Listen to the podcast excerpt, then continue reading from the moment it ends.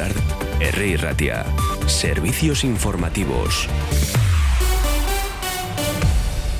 Son las 10 de la mañana. Un pequeño incendio declarado en un vagón de la línea de cercanías de Renfe que cubre el servicio entre Bilbao y Orduña ha provocado retrasos esta mañana y ha obligado a suspender hasta cuatro trenes. Según informa Renfe, el fuego se originaba sobre las siete y media de la mañana cuando el tren circulaba a la altura de Arrigorriaga, donde se ha desalojado la unidad. El propio maquinista ha sido quien ha extinguido el fuego. Después se han desplazado ya los bomberos hasta el lugar. La incidencia que ha provocado, como decimos, retrasos ha obligado a suprimir hasta cuatro trenes posteriores. No ha causado, sin embargo, daños personales. Bueno, al margen de esta incidencia, vamos a recordar que el Departamento de Educación abre hoy lunes la prematriculación en la escuela pública con un cuestionario para determinar el grado de vulnerabilidad de nuevos alumnos. Todos los centros educativos que reciban fondos públicos deberán reservar un porcentaje de plazos para alumnos vulnerables. Desde hoy lunes y hasta el 24 de febrero se podrán entregar las solicitudes para la matriculación del curso 2023-2024 en educación infantil, primaria y educación secundaria obligatoria. Iremos recordando esta cita con el próximo curso educativo. Además, una cadena humana convocada por ELA reclamará mañana martes en Bilbao una escuela pública propia y plural tras celebrar una asamblea para reflexionar sobre el anteproyecto de la ley de educación.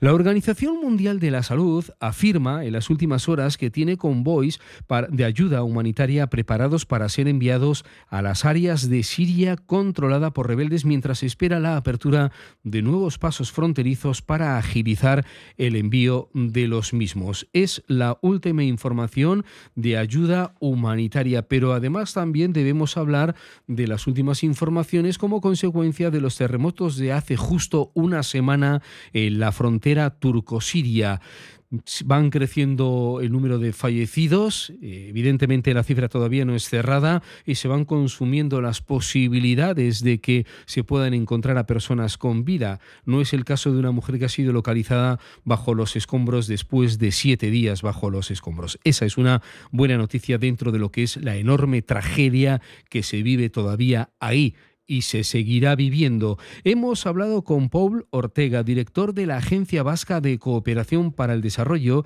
el Anquidecha, y hablaba de esta crisis de emergencia. Nosotros no somos una institución que pueda hacer fácil emergencia.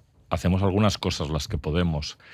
Por ejemplo, una de las cosas que están previstas es, hay un sistema a nivel mundial que lo coordina la Organización Mundial de la Salud, de que haya sanitarios que pueden salir en, en, 24 48 horas. Ha habido un contingente, se llama el programa START, ahí se coordina a nivel estatal, ha habido un contingente que salió el jueves por la noche y salieron tres sanitarios del País Vasco, sí, y es la tercera vez que participa nuestra gente.